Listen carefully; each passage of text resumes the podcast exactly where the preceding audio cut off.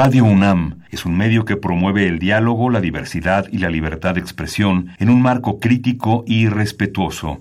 Los comentarios expresados a lo largo de su programación reflejan la opinión de quien los emite, mas no de la radiodifusora. Opciones educativas. Orientación vocacional. Arte y cultura. Deporte y salud. Esto es Brújula en Mano. El primer programa de orientación educativa en la radio una producción de la Dirección General de Orientación de Atención Educativa y Radio UNAM. Comenzamos.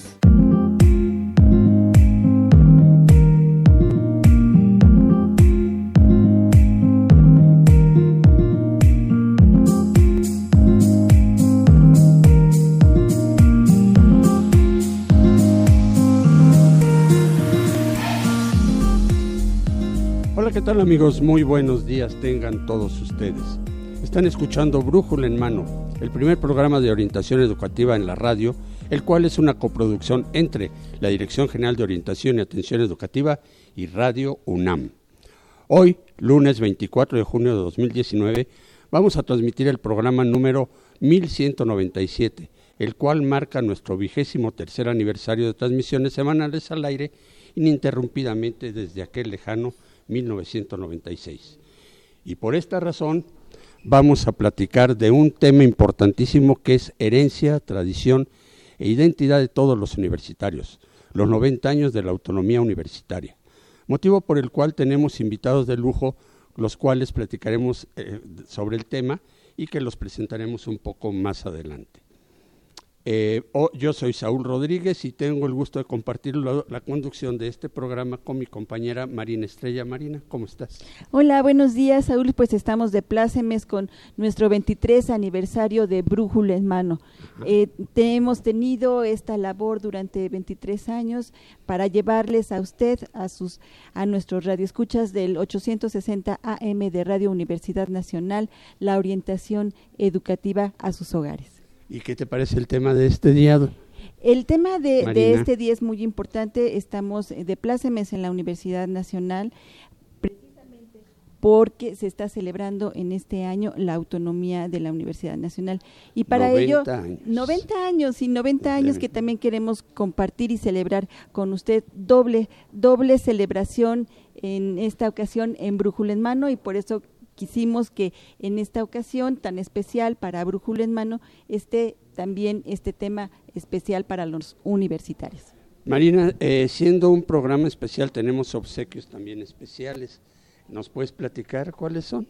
Híjole, bueno, pues esperemos que estén ustedes atentos, aquellos que nos están escuchando por la radio y que nos están viendo a través de Facebook, a través de eh, mm, el Facebook de Brújula en Mano. Vamos a tener regalos para ustedes y para nuestro público que está aquí presente. Estamos transmitiendo desde la Dirección General de Orientación y Atención Educativa en Ciudad Universitaria. Esta dirección está entre las facultades de Arquitectura e Ingeniería y tenemos público presente y también para ellos habrá regalos. Así es que estén muy atentos. Nosotros vamos a estar regalando por este día de aniversario nuestra dos enciclopedias, tres enciclopedias. Tres enciclopedias. Tres enciclopedias vamos dos de la Real Expedición Botánica a la Nueva España. Es una enciclopedia preciosa y este, esta la regalaremos por eh, Facebook a los que nos estén viendo por Facebook y este también vamos a estar eh, regalando esta enciclopedia para todos nuestros radioescuchas de Radio Universidad Nacional, 12 tomos que nos de la hablen por teléfono. Real Expedición. Ok, ¿y cuáles son nuestros teléfonos de contacto, Marina? Bueno, nuestros teléfonos de contacto son el 50, por esta ocasión, por esta ocasión especial, son el 5622 0432 y el 5550-0327. Y bueno, si usted nos llama, nos dice un comentario, bueno, estará participando. Al final vamos a sacar eh, un sorteo para aquellos que están participando o quieren esta en estas enciclopedias en su casa. Así es que bueno, pues llámenos 5622 0432 5550 0327. Y en Facebook estamos como Brújula en mano. Y en Facebook a todos nuestros internautas de Facebook, pues también les pedimos que participen, nos hagan saber sus opiniones, también sus comentarios y bueno, estarán participando por alguna de estas tres enciclopedias que estamos regalando. Muy bien, Marina, pues vamos a comenzar este programa, no lo retrasemos más y te pido que eh, presentes a nuestros invitados, por favor. Bueno, pues en esta ocasión es una ocasión muy especial en la que nos acompaña nuestro director Germán Álvarez Díaz de León, quien es director general de orientación y atención educativa. Bienvenido, doctor. Buenos días a todos. Tenemos también al licenciado Edgar Mauricio Reyes Tablero, él es director general de estudios de legislación universitaria. Bienvenido, licenciado. Muy buenos días y muchas gracias por la invitación. Y tenemos también a la doctora Denise de Jesús Sejudo Ramos. Ella es becaria postdoctoral, doctorada en Historia Moderna y Contemporánea por el Instituto Mora. Buenos días, muchas gracias por la invitación. Y bueno, pues comencemos, Marina. ¿Qué te parece con el licenciado Reyes Tablero, licenciado Edgar Mauricio Reyes Tablero? Licenciado, platíquenos qué significa autonomía universitaria para la universidad y cuál es su importancia en un país como el nuestro. Muchas gracias. Bueno, en principio quisiera agradecer en nombre de la doctora Mónica González Contró, abogada general de la UNAM, y del mío propio, sí, por esta invitación y desearles también una eh, felicitación por sus 23 años de eh, cercanía y amplia comunicación que han tenido con la comunidad universitaria. ¿sí? Eh, en, un principio me permitiré citar las palabras que pronunció el doctor Sergio García Ramírez durante la pasada ceremonia del 15 de mayo con motivo del Día del Maestro y de la investidura de profesores e investigadores eméritos. Él señalaba que la autonomía universitaria es el oxígeno que respiramos. No solo beneficia a los universitarios, sino también y sobre todo a la nación. Como es de nuestro conocimiento, la Universidad Nacional Autónoma de México es una de las instituciones públicas de mayor eh, prestigio y presencia en México, en, Iberoamérica y en el mundo. ¿sí? Eh, desde sus aulas han egresado ilustres personajes que han servido, sirven y seguirán sirviendo a nuestro país en distintas disciplinas y desde una pluralidad de espacios con el firme propósito de contribuir al desarrollo de nuestra, de nuestra nación. La vocación de nuestra universidad se encuentra volcada a cumplir con sus fines sustantivos. En este caso es impartir educación superior para formar profesionistas y profesionales, técnicos académicos, profesores universitarios útiles para nuestra sociedad. De igual manera se encarga de organizar y realizar investigaciones principalmente acerca de las condiciones y problemáticas que atañen a nuestro país. Y finalmente extender con mayor amplitud posible los beneficios de la cultura. Todo ello se ve reflejado en el artículo primero de nuestra ley orgánica. Haré, aquí me permitiré hacer un poco de historia. ¿sí? El Congreso de la Unión otorgó la autonomía a nuestra universidad en 1929, específicamente el 22 de julio de 1929, la cual se ha consolidado y como la conocemos hoy en día se ve reflejada en la ley orgánica que expidió también el Congreso de la Unión en 1945. Posteriormente, en julio de 1980, el propio Congreso elevó a rango constitucional la autonomía, adicionando una fracción octava en aquella ocasión, hoy es la fracción séptima, al artículo tercero de la Constitución Política de los Estados Unidos Mexicanos, por medio de la, cual se reconoce la facultad y la responsabilidad de todas las instituciones autónomas por ley para autogobernarse, nombrar a sus autoridades, emitir sus propias normas y planes y programas de estudio, así como administrar libremente su patrimonio. Pero ¿qué significa esto? ¿Qué significa autogobernarse? En este caso es muy importante señalar que la universidad emite sus propias normas. Les comentaré, tenemos seis autoridades, la Junta de Gobierno, el Consejo Universitario, el rector, los directores de facultades, escuelas e institutos, el patronato universitario y los consejos técnicos de las facultades y escuelas, así como el Consejo Técnico de la Investigación Científica y de Humanidades. Todas estas autoridades son nombradas por los propios universitarios. Daré un ejemplo. Digamos que anualmente, cada año se renueva un integrante de la Junta de Gobierno y este integrante lo nombra el Consejo Universitario. De igual manera, ya sea cada cuatro años o cada dos años, el Consejo Universitario se renueva y todos los sectores de la universidad participan en designar a sus representantes ante estos órganos de gobierno. Entonces, aquí es donde nosotros experimentamos y ponemos en marcha la autonomía de nuestra universidad en relación con la función de autogobierno.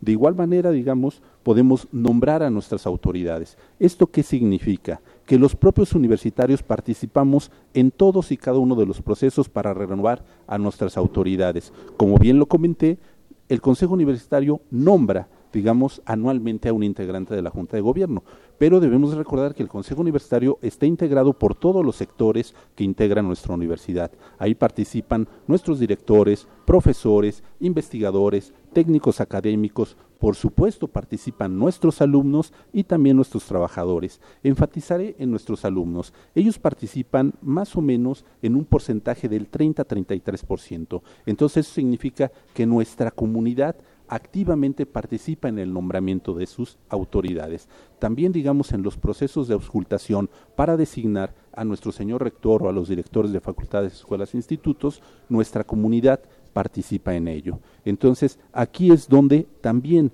es muy notorio, digamos, cómo la comunidad universitaria, cómo nuestra propia universidad nombra a sus autoridades. También un punto importante es, digamos, la emisión de sus planes y programas de estudio.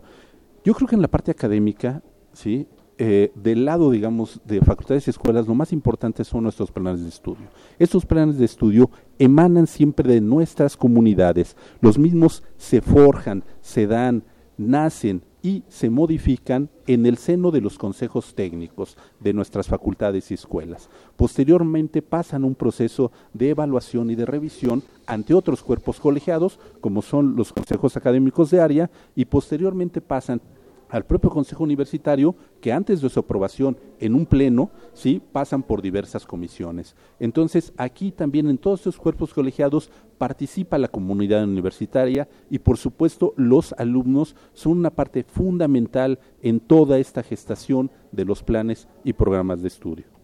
Y finalmente me permitiré abordar digamos, el tema de la administración de nuestro patrimonio. La universidad, si bien es cierto, recibe un subsidio del gobierno federal, ¿sí? y por otro lado, digamos, eh, eh, obtiene ingresos propios, ¿sí? estos ingresos, digamos, el subsidio federal, al entrar a las arcas universitarias, se convierte en un patrimonio universitario, en el cual única y exclusivamente los universitarios participan en la forma en que se va a utilizar, ya sea en infraestructura, ya sea en docencia, en desarrollar investigaciones, en cómo se invierte. Entonces, aquí es muy, muy importante que nosotros, sí, que toda la comunidad esté muy consciente de cuáles los alcances que tiene la autonomía en todos, en todos estos puntos.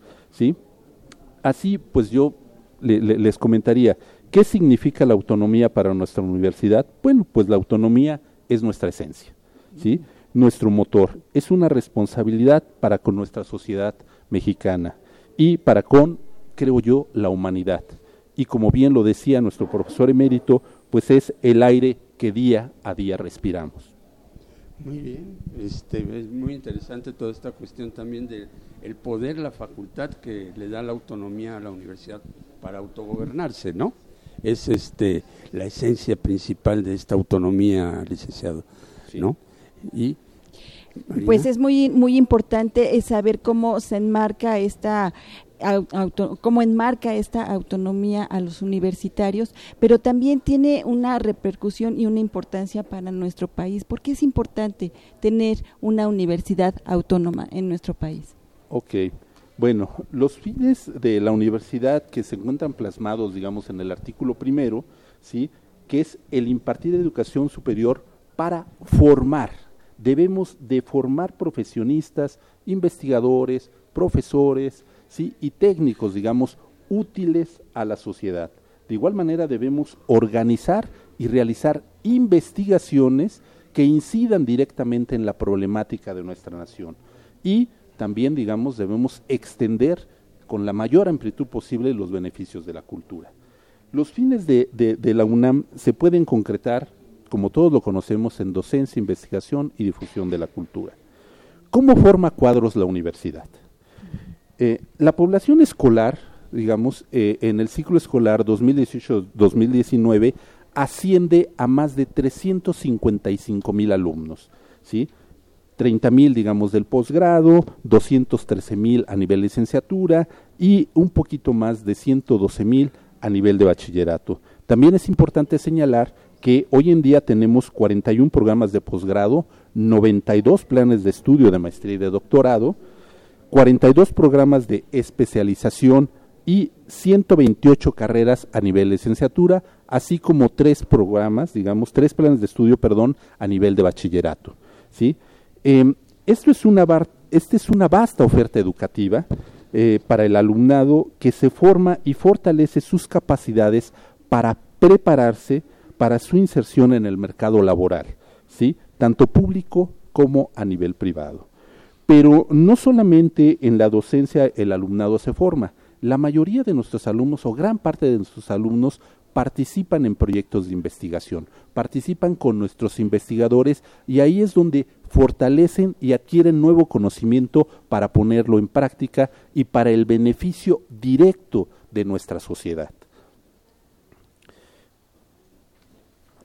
Entonces, eh, creo yo aquí, digamos que es muy importante que eh, la institución forma, y creo yo, forma muy bien a nuestros alumnos. ¿sí? para que se incorporen, digamos, a la planta productiva y, y digamos, eh, es muy importante señalar que nosotros a, a cualquier lugar donde vamos siempre encontramos un universitario, siempre encontramos una placa donde dice doctor egresado de la universidad, licenciado egresado de la universidad, entonces la universidad está presente, digamos, tanto al nivel de la ciudad como de las comunidades. Entonces, este es un tema muy importante.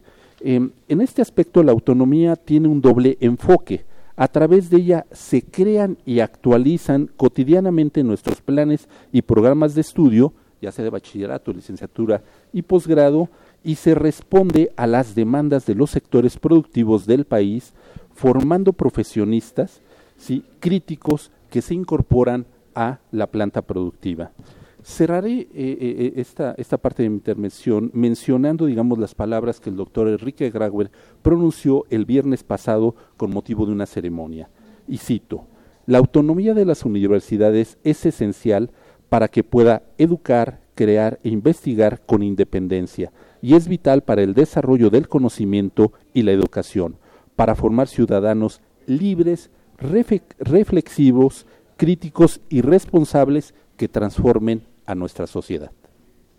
Muy bien, licenciado. Este, eh, hay una pregunta aquí del público que dice que de, eh, de, Margarita Flores Sánchez que dice que cómo siente el Estado la autonomía de la universidad en la situación actual del país. ¿Cuál considera usted que es este el estado ahorita de la autonomía en este momento? Bueno, yo creo que regularmente el Estado mexicano ha sido muy sensible, digamos, en relación con la autonomía de las universidades autónomas por ley. Y yo creo que este nuevo gobierno eh, tiene que, que, entenderlo y asumirlo de igual manera. Es muy importante, digamos, que ellos nos vean como un sector que colabora. Nosotros siempre hemos colaborado y creo yo seguiremos colaborando. Entonces, para este nuevo gobierno, creo que la universidad es un punto fundamental, un punto de apoyo. ¿Sí? Hoy en día yo me permitiré comentarles que bueno, tenemos una relación eh, muy armónica y muy intensa, digamos, tanto con el gobierno federal como con los gobiernos locales, ¿sí? en el sentido de que suscribimos al, todos los días alrededor de 40 instrumentos consensuales en los cuales colaboramos en diversos proyectos, se le hacen diversos estudios, digamos, al gobierno federal en los proyectos que ellos decidan y nosotros, digamos, los universitarios, nuestros investigadores, nuestros profesores y en muchos casos nuestros alumnos coadyuvan, digamos, en el logro de estos objetivos. Entonces, yo, yo soy eh, eh, digamos, muy entusiasta y creo en que debemos de seguir por esta línea, debemos de seguir con la colaboración armónica, respetar, digamos, tanto la autonomía de la institución, pero también yo creo que el Estado mexicano se fortalecería fortaleciendo nuestra autonomía. Muy bien, licenciado. Y bueno, quisiéramos que nos platicara por último en su intervención, dentro de las funciones de la Oficina de la Abogacía General y en el marco de la autonomía de la universidad, eh, le quisiéramos que nos comentara algunas acciones o instrumentos que, que impulsan nuestra convivencia. Claro, por supuesto. Bueno, me permitiría comentarle sobre el protocolo para la atención de casos de violencia de género. Uno de los grandes instrumentos universitarios que han impulsado acciones en favor de la convivencia universitaria definitivamente es nuestro protocolo. Este protocolo, como pues bueno, eh, todos sabemos, es un instrumento novedoso y reciente en la historia universitaria. Se publicó su primera versión en agosto de, de 2016 y recientemente ha habido una actualización, la cual se emitió, digamos, en marzo del presente año. Eh, hablar del protocolo como instrumento definitorio de la convivencia universitaria lo menciono en dos vertientes. Una desde la atención de los casos de violencia de género y otro como instrumento clave para desincentivar la violencia de género dentro de nuestra comunidad. Es decir, el protocolo por un lado ha permitido dar una atención puntual a los casos de violencia de género desde un enfoque de derechos humanos y con perspectiva de género. Esto es bajo principios de la debida diligencia, proporcionalidad, confidencialidad, integridad y por supuesto desde un enfoque crítico que permita evidenciar estereotipos y relaciones de poder de hecho y de facto al interior de nuestra, institución. Además de dar acompañamiento psicológico y jurídico a las personas que presentan las quejas. Ahora bien, el protocolo y los efectos de su aplicación también han tenido un papel esencial en desincentivar la violencia de género. En la medida de la existencia de un instrumento claro y de una respuesta eficaz y inmediata para la atención de las quejas presentadas. Como es posible ver en los informes que ha emitido la Oficina de la Abogacía General digamos, en estos últimos tres años, de las quejas presentadas, casi el 80% ya cuenta con una resolución favorable. Adicionalmente, contó con medidas de protección que sin afectar los derechos de las personas presuntas agresoras, salvaguardan la integridad de la propia comunidad universitaria. De igual manera, como parte de un renovado esfuerzo institucional por promover un ambiente universitario más seguro, fortalecer los vínculos interpersonales de la comunidad y proponer entre sus integrantes la responsabilidad compartida de honrar y respetar las normas y valores universitarios, desde el año de 2016 la UNAM se sumó a las más de 400 universidades en el mundo que están apoyando las ventajas que ofrece el uso de procedimientos alternativos basados en la justicia restaurativa con la finalidad de generar espacios de diálogo constructivos, respetuosos y de confidencialidad entre la comunidad universitaria que se encuentra inmersa ya sea en un conflicto o en una situación de la que se haya generado un daño. ¿sí? También me permitiría comentar, digamos, que además del protocolo, ¿sí? en la actualidad, en la, en, la, en la Oficina de la Abogacía General, también nos encontramos trabajando en la regulación de los comités de ética ¿sí? y en, eh, en temas de integridad académica y en la normatividad sobre prácticas profesionales. Todo lo anterior con el objeto de brindar certeza y seguridad jurídica en el actuar de todos los integrantes de nuestra comunidad.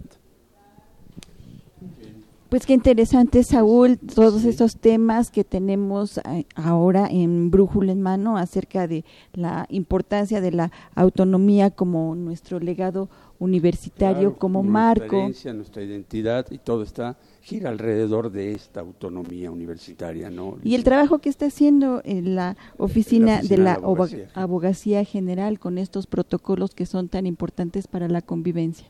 Pues muchísimas gracias, licenciado. Al contrario, un gusto.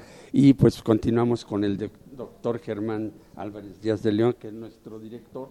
Eh, queremos agradecer las llamadas de, este, de José Guadalupe Medina, eh, Margarita Flores Sánchez y Alfredo Rodríguez Álvarez.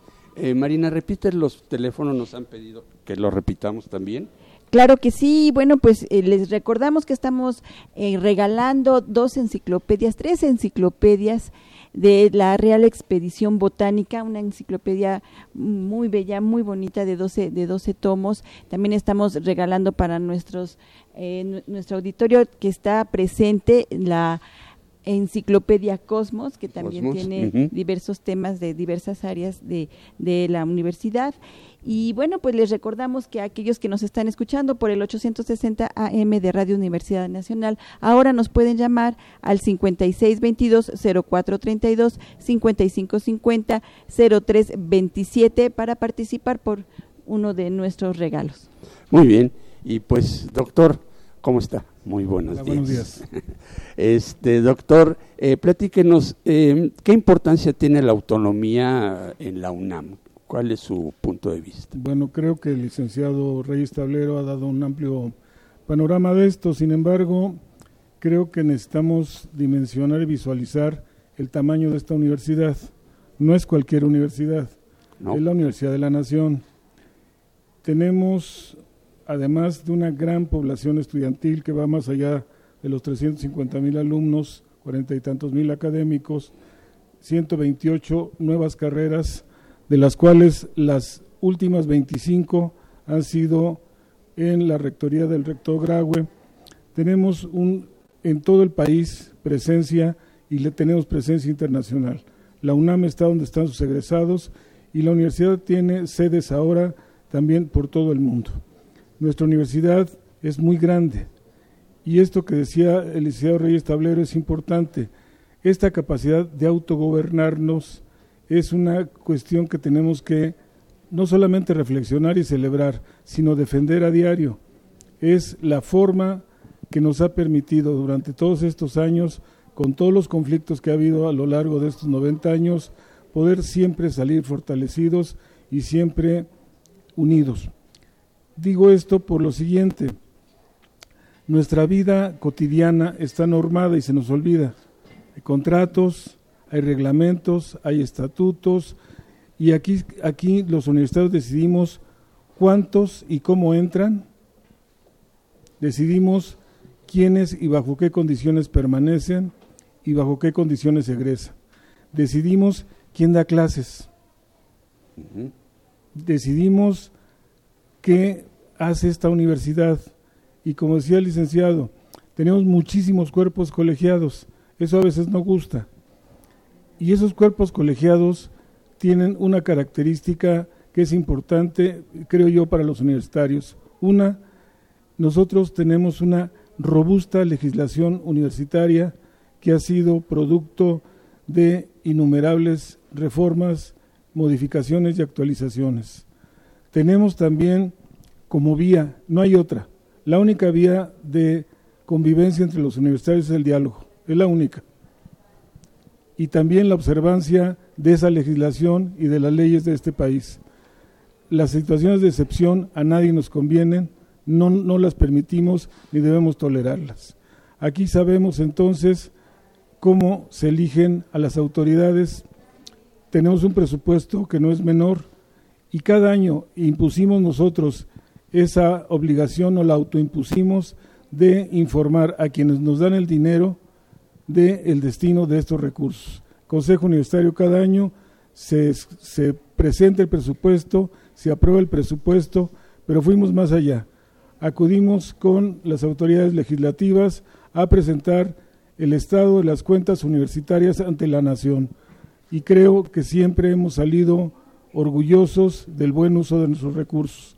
Entonces la libertad de autogobernarnos es esa libertad que usted ve en el campus, que ve en el aula, que ve en el laboratorio, que ve en Morelia, que la ve en León, que la ve en Yucatán, en, nuestro buque y en nuestro observatorio, en China, en Alemania, en todos estos lados, es esta libertad que tenemos para decidir. Nuestra dirección se dedica a eso, a darle información a los chavos para que tomen buenas decisiones. De ahí viene lo de orientación, hoy no se ve mucho, pero sale, saben ustedes por dónde sale el sol y por dónde se pone. De ahí viene orientación. Y brújula, antes se orientaba uno con los astros. Sí, claro, con el sol. Ahora ustedes ya no pueden caminar aquí sin el, eh, sin el GPI y todas estas cosas. Bueno, la brújula permitió, permitió orientarse. Entonces es afortunado que este programa se llame Brújula en Mano.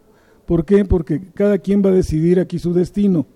Nosotros, nuestra obligación es dar toda la información profesiográfica, académica, etcétera, de toda la oferta que tiene la universidad y los chicos y sus padres decidirán, de acuerdo a sus capacidades, sus potencialidades, qué es lo que quieren estudiar, cómo quieren serle útil a este país. A eso nos dedicamos nosotros. Me parece a mí que es algo cotidiano disfrutar de esta autonomía. La autonomía no es un pedazo de tierra, no es un metro que se mete un granadero.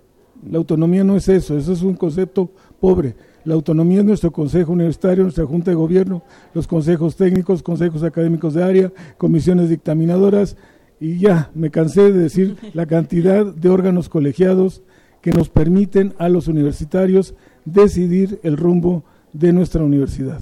¿Pensamos igual? No. Claro. ¿Pensamos diferente? Sí.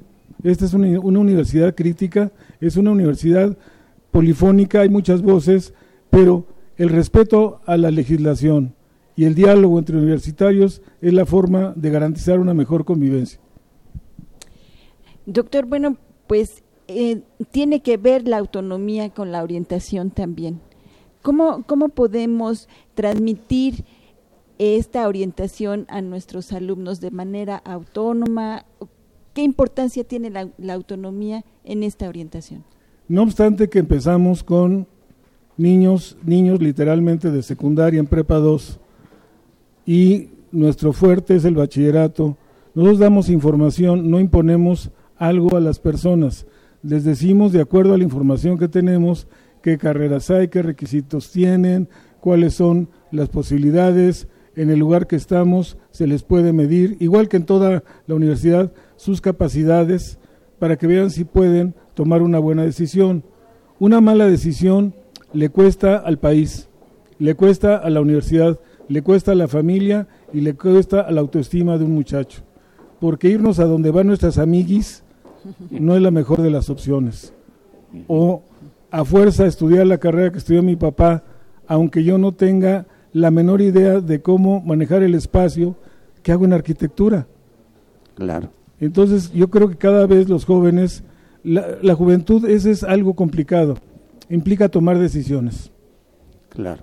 Decisiones autónomas. Ya los papás y los padrinos nos los dieron. Decidimos quiénes son nuestros amigos, quiénes son nuestros novios. Empezamos a tener muchas tentaciones y la única forma de sortear las tentaciones y tomar buenas decisiones es la información.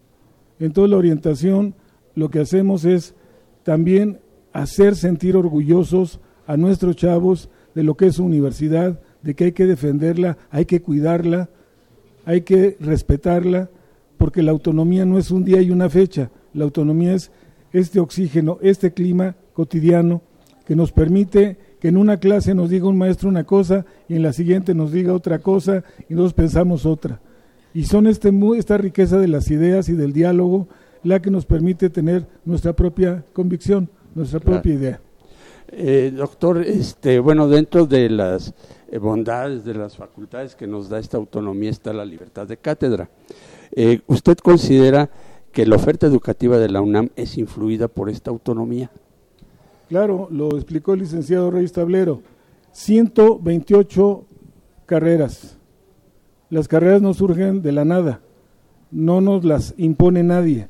Las carreras surgen de pulsar las necesidades nacionales, de que un grupo de académicos se organice, redacte, someta a un consejo técnico, sometan a consejos de área, sometan a, las comisiones de la universidad la viabilidad, la pertinencia, los recursos, etcétera, de las carreras, porque también las necesidades de este país cambian y las carreras tradicionales cambian. Y en todos los orientados el reto es 128 carreras, una de las cuales se acaba de aprobar hace una semana. Pues hay que actualizarse con estas nuevas carreras, con estas eh, situaciones, porque nos hace sentir terriblemente orgullosos, pero muy comprometidos. Los universitarios tenemos muchas ventajas de serlo. Necesitamos cuidarlas. Los enemigos son internos y externos. Hay gente que no le gusta que seamos autónomos. A nosotros sí nos gusta ser autónomos, porque demostramos diario y cuando es necesario que esta libertad para tomar decisiones la, ejercemos juiciosa y responsablemente. Doctor, y bueno, la orientación no, no queda ahí. La orientación en el siglo XXI tendrá nuevos retos. Luego se me quedan viendo raro aquí los colegas, porque yo creo que lo que estamos formando no son alumnos, estamos formando ciudadanos. Los alumnos sí es nuestra materia prima, pero aquí estamos formando universitarios, universitarios con valores, universitarios con una visión de este país y todo ello implica estos retos, los retos de saber usar la nueva tecnología para llegar a más personas. Antiguamente la guía de carreras de la UNAM era un tabique de quién sabe cuántos kilos, hoy es electrónico. Cualquiera en el celular, en la tableta, puede consultarlo si no tiene, puede consultar nuestra página, ahí está gratis toda la, información. Más tarde que sale el Consejo Universitario aprobado una carrera que ya está en nuestro portal. Es un reto no sencillo estar adecuados a la tecnología para poderla proyectar. Los retos seguirán siendo los de siempre. Los empleos no alcanzan para nuestros egresados, los chicos tienen falsas expectativas de algunas de las carreras, creen que no necesitan orientadores ni papás ni nada que les diga qué hacer, sienten ya muy adultos y a veces pues sus expectativas se frustran. Resulta que no es la carrera que querían ni lo que no, no saben cuánto les cuánto pagan, no saben cuántas horas implica, no sabe todas las cosas que hay que saber para tomar una buena decisión. La otra, nosotros, nuestra encomienda también de la universidad no es únicamente vender carreras ni influir, es romper también paradigmas de que hay carreras para hombres y para mujeres. Eso es falso y hay muchos datos que demuestran que esto es de, talento, no es de género, es de habilidades, de conocimientos, de capacidades. En eso también tenemos una línea de trabajo. Y recientemente nos sumamos a lo que hace la abogacía, a lo que hacen muchas dependencias de cuestiones contra la violencia. Nos toca bachilleres, nos toca licenciatura, se nos olvida que existe un sistema abierto y a distancia que es muy grande, también tenemos que pensar en ellos. Y aquí tenemos el servicio social, aquí tenemos becas, aquí tenemos bolsa de trabajo. Todos estos servicios educativos están puestos para formar mejor a los muchachos, para todo están. ¿Qué son los retos? La inseguridad. Servicio social, hay lugares donde no podemos entrar, donde no podemos presentar a los muchachos porque hay que también garantizar la seguridad de los universitarios. Igual que tenemos reglamentado la salida de prácticas, hay cuestiones que tenemos que cuidar. El servicio social, donde más se necesita en este país, y no somos los únicos, es nacional el servicio social, pero los servicios de los universitarios siempre son demandados y no siempre hay las condiciones para poderlo hacer. Las becas, las becas no es un derecho, las becas es otra cosa que está reglamentada. Hay convocatorias, hay límites económicos Y esta universidad, para dar un número ligero, la mitad de los alumnos de esta universidad, estoy hablando de más de 200 mil, tienen algún tipo de ayuda económica. ¿Eso los hace acabar una carrera? No necesariamente.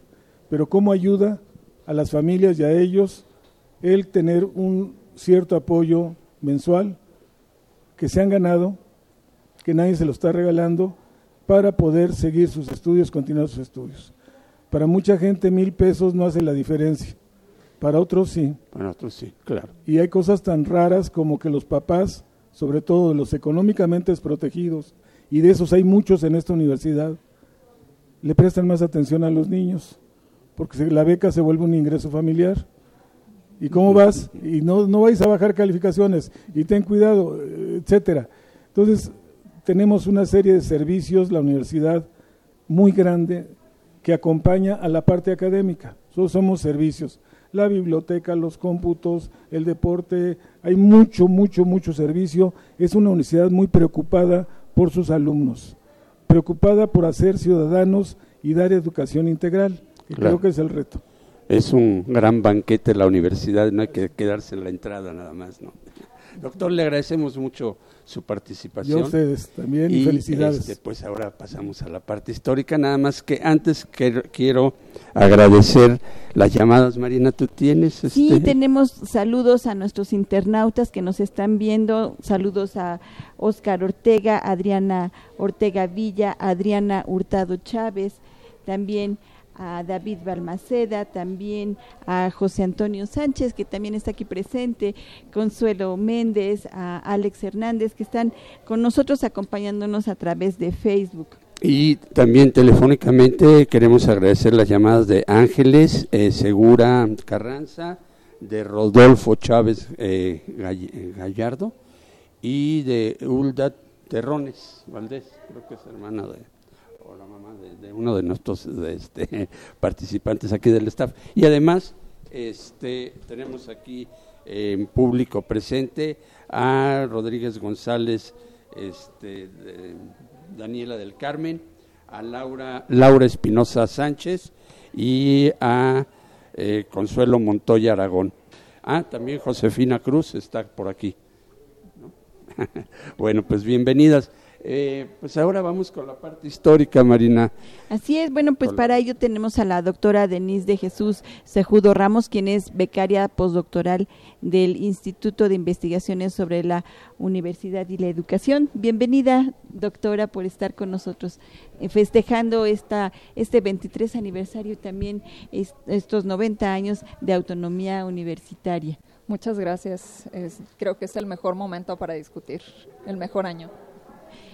Y bueno, doctora, quisiera, quisiéramos que nos platicara un poco la historia de esta autonomía, cómo fueron los orígenes, cómo se fue gestando, a quién se le ocurrió, quiénes participaron, cómo estuvo este asunto. A ver, platíquenos. Bueno, eh, la idea de la autonomía, de la autonomía universitaria viene pensándose desde finales del siglo XIX, desde que, desde que el fundador de la universidad dijo tiene que haber una universidad, ahí se plasmó la idea de autonomía pero no aparecía todavía como, como parte fundamental de la, de la legislación universitaria. Eh, hay, hay, que ver que el, proceso de autonomía que vemos en 1929 a veces se confunde con el movimiento estudiantil de 1929. Parecería que de repente se les ocurrió, eh, salieron los muchachos de la Facultad de Derecho, hicieron una huelga y ganaron la autonomía. Eh, es algo coyuntural, digamos esto, ¿no? Porque vemos el recorrido desde finales del siglo XIX, luego vemos que hay distintas propuestas en diferentes contextos, como en, 1900, en 1914, que Félix Palavicini hace un llamado a, por una autonomía universitaria para evitar las disputas eh, las disputas políticas que intervinieran en la universidad, en el, en el curso del, de la vida universitaria. Eh, este, esta primera propuesta ya mucho más acabada eh, no es, es dejada, digamos, de lado y eh, en 1917 con la nueva constitución ahí aparecen de nuevo un grupo de estudiantes, profesores, Alfonso Caso, Gómez Morín, eh, distintos personajes que, que, dicen es momento de pedir una plena autonomía para la universidad justo eh, en el momento en el que hay una, nuevas leyes para regir al, al Estado mexicano y para reconstruirlo. Ellos estaban planteando también que era el lugar desde donde íbamos a poder evaluar el proceso revolucionario. ¿no? Era un lugar neutral para poder ver desde aquí que la autonomía nos iba a permitir poder hacer ese ejercicio. Em, muchos de, estos personajes son eh, profesores y compañeros de los estudiantes que van a estar en, la movilización de 1929 pero eh, sí es bien importante señalar que para esta que para para esta década eh, ya hay universidades autónomas en otros lugares del país. ¿No? Esto es algo que, de lo que se habla poco porque son universidades en los estados, como por ejemplo la primera, la Universidad Michoacana, es la primera en tener, en tener autonomía, luego la Universidad de Occidente, que después será la Universidad Autónoma de Sinaloa, y también la Universidad eh, Nacional del Sureste, que será la Universidad de Yucatán, ellos tienen una autonomía anterior a la, de la Universidad Nacional, nacen autónomas. Eh, es importante señalarlo, digo, porque, porque creo que poco se conoce, ¿no? Eh, y que además a lo mejor fue un motivo también para que la Universidad Nacional pensara en ello, que sus estudiantes se empaparan también de esta Justo, es parte del contexto también de las autonomías latinoamericanas, ¿no? Tenemos desde, desde inicios de siglo a la Universidad de Montevideo, tenemos el gran, la gran movilización por la reforma de Córdoba, nada más que tienen un sentido un poquito distinto. Allá estaban luchando por una autonomía y a una autarquía económica, o sea, eliminar los beneficios que les daba el Estado económicos y por un cogobierno igualdad de estudiantes eh, y profesores en, en, la toma de decisiones y creo que, que esto es distinto en el, en el caso mexicano, en el caso de la Universidad Nacional.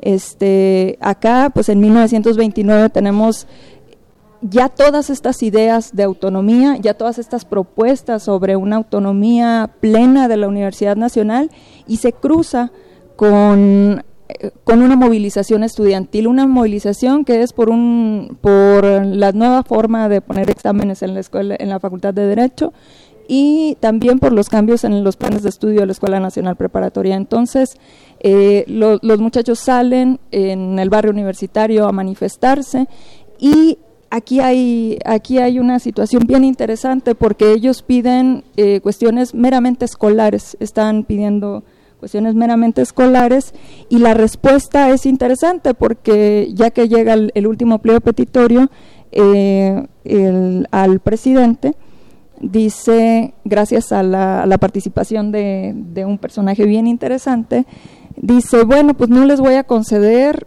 eh, los tres puntos que me estaban pidiendo pero pero eh, voy a darles algo que ustedes quizá piensan que es una utopía vamos a concederles la, autonomía universitaria. ¿no? Aquí también hay una estrategia política. Pensemos el momento que estamos viviendo de reconstrucción, en el que también hay una, un mayor, un, muchísimo más interés en, en, la educación rural, popular, técnica que la de la que se ofrece en la Universidad Nacional.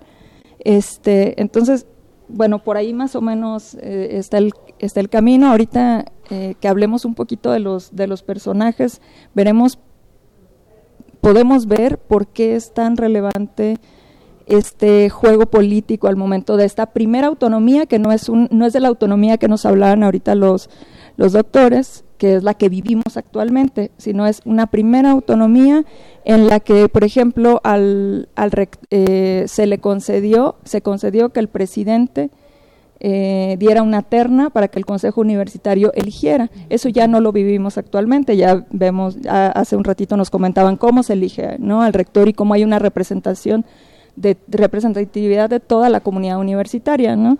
Entonces, ahí hay ahí hay cambios, ¿no? Esta primera autonomía es limitada y también estratégica en términos políticos para el Estado revolucionario, el nuevo Estado revolucionario. Doctora, ya nos habló usted que salieron eh, los, eh, los, los profesores, salieron los alumnos a manifestarse, a, a, tener esta, esta primer, este primer impulso para que se diera la autonomía en la, en la UNAM. Pero yo creo que por ahí hubo algunos personajes importantes eh, en, este, en, en, en esta manifestación. Claro, eh, tenemos. Destacados sí, debemos recordar primero a las autoridades, ¿no? Al, al, rector Antonio Castro Leal, que le toca vivir todo esto, pero tiene ahí un interlocutor con los estudiantes que va a ser Daniel Cosío Villegas, un personaje muy importante para esta universidad, al igual que el rector. Eh, ellos son los que van a estar, digamos, negociando con los, eh, con los estudiantes, pero como suele pasar en la Universidad Nacional, esto escala. Ellos empiezan a negociar con las autoridades federales, ¿sí? Entonces, tenemos que, perdón, tenemos que hablar de, de, los, de los estudiantes, los que conocemos ahora como la generación del 29 un grupo de, estudiantes que muchos de ellos después serán profesores, académicos, que van a consolidar la universidad en un periodo muy poco estudiado, que es en medio de la primera autonomía y de la autonomía que tenemos hoy. Eh, Alejandro Gómez Arias, por ejemplo, eh, el líder indiscutible de la, de la movilización estudiantil del 29, que él eh, repetía y repetía, nosotros somos los que tenemos que evaluar evaluar el proceso revolucionario, pero también hay que verlos como una generación nueva de jóvenes y estudiantes. No son los estudiantes del siglo XIX, son los nuevos estudiantes que no ven la universidad como un lujo, sino la universidad como un espacio para ascender socialmente, ¿no? Un espacio para entrar también a la, sociedad, impactar en la sociedad. Muchas veces a esta generación se le ha tildado de antirrevolucionaria en muchas ocasiones se dice, bueno, pues están peleando contra el gobierno revolucionario, pero no, ¿no? También están disputándose por esa idea de, de, cómo construir el Estado revolucionario. Eso yo creo que hay que hay que repetirlo, discutirlo y leer sobre ellos, ¿no? Porque después eh, tendemos a leer las historias desde su futuro, desde las consecuencias, ¿no? porque, por ejemplo, vemos a Gómez Morín acá muy, muy activo, después se dice, como él está en el PAN, entonces ya eran conservadores. No, eran revolucionarios también, ¿no? Eh, y el personaje del que les, del que les hablaba ya, eh, que, a mí me parece fundamental para esto, es Puig o Push Causarán este que este personaje que era el jefe del departamento del Distrito Federal y que le es el que le manda cuando envían los estudiantes el último pliego petitorio le manda un telegrama al presidente a Emilio Portes Gil y le dice usted puede aprovechar esta oportunidad. Puede aprovechar esta oportunidad para hacerle el mejor bien a la universidad que es darle la autonomía le, arreglar este problema político y además estratégicamente alejarse del problema que le va a generar la universidad en estos momentos. Entonces, eh, PUIC es el elemento ahí fundamental para entender esta primera autonomía universitaria.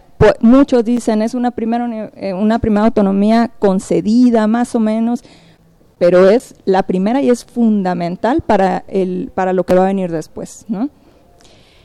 Pues eh, tenemos eh, una, una pregunta más para la doctora Denise, que también es eh, muy muy importante. Se nos está acabando el, el tiempo, no vamos a poderlo terminar en la radio. Le pedimos que nos siga en Facebook para terminar con este tema con la doctora Denise. Pero antes de terminar nuestro programa, Exactamente, antes de terminar nuestro programa vamos a hacer el sorteo de nuestras este, nacional, vamos a, a, a pedimos, doctora, que estos ganadores a través de la eh, del sorteo que vamos a realizar. Primero tenemos a un primer ganador, este ganador es de, de, de que está ah. presente o de Radio Universidad Nacional. Valdés. Gana una de las este, Muy bien, bueno, pues ella ella es nuestra radio escucha, ella está está con nosotros a través de, de Radio Universidad Nacional por el doctor, 860. podría escoger al, a uno? Y bueno, también está mm, nos están escogiendo ahorita el siguiente El del ganador público por medio presente, del público eh, Rodríguez presente. González, Daniela del Carmen. Se gana Daniela del Carmen es- se la entregamos en es un ratito. precisamente la ganadora y en Facebook que nos el abogado nos está dando una ganadora es Alex Hernández la ganadora de este esta enciclopedia ¿Cuál es? Este. exactamente estos en son nuestros un tres- momento nos ponemos en contacto con ellas y bueno, pues queremos despedir este programa, agradecer a todos nuestros radioescuchas. Permítanme. sí de nosotros le pedimos eh, un mensaje final de nuestro doctor Germán Álvarez si nos pudiera dar un mensaje final para terminar este este programa Doctor, por favor. Este, me resultó interesantísima la última aportación, no conocía yo esto. Bueno, además de respetarla, defenderla, hay que estudiarla. claro, saber, saber sí. exactamente la valía que trae todo esto y refrendo. Ser universitarios es diario y en Sí. todos lados. Y la autonomía hay que conocerla, defenderla diario en todos lados. No es un día, no es una fecha, No. es Sí, diario. tenemos que hacer la celebración. Qué bueno que hay celebraciones. Pero yo creo que es algo que tenemos que hacer cotidianamente, acordarnos de esta libertad y responsabilidad que tenemos con el país de podernos autogobernar. Muy bien, licenciado, un último mensaje para los universitarios. Por supuesto, yo los invitaría a conocer su legislación universitaria. Conocer, digamos, es muy vasta. Tenemos cinco estatutos, casi 70, digamos, eh, reglamentos generales, pero también al interior de cada facultad de escuela tenemos infinidad de normas. Entonces, lo mejor que podemos hacer, digamos, para honrar y acrecentar nuestra autonomía es conocer nuestras normas. Muy bien, licenciado. Pues creo que se nos ha terminado el programa. ¿sí? Eh, bueno, la doctora no la despedimos porque vamos a seguir con ella en Facebook un poquito. Y bueno. Marina, pues este, nos vamos. Este es el último programa en vivo. Los tres siguientes son grabados porque la universidad pues entra en vacaciones, ¿no? Y Sí, bueno, pues también vamos a ¿Qué tenemos la agradecer en, esta, en estos 23 años a todos nuestros participantes en Brújula en Mano, a todos nuestros chicos de servicio ¿Qué social que han estado semana? con nosotros. La próxima semana esperemos que nos acompañe ahora eh, grabados en un tema grabado que se llama La carrera de arquitectura del paisaje y también eh, los resultados de la consulta juvenil e infantil, eh, perdón, infantil y juvenil INE 2018. Esperemos nos acompañe y Muy que bien, siga María. con nosotros en este Brújula en Mano. Muy bien, pues queremos agradecer en los controles al ingeniero José Gutiérrez, a la ingeniera Laura Espinosa, Diego Martínez, Rubén Piña, Francisco Mejía y a Socorro Montes allá en los controles de Radio UNAM. Muchas gracias, nos vemos la próxima semana. La próxima semana le pedimos que siga sintonizando por el 860 AM de Radio Universidad Se despiden Nacional. de los micrófonos Marina Estrella, y Saúl Rodríguez. Nos vemos la próxima semana. La Dirección General de Orientación y Atención Educativa, y Radio UNAM presentaron Brújula en Mano. el primer programa de orientación educativa en la radio.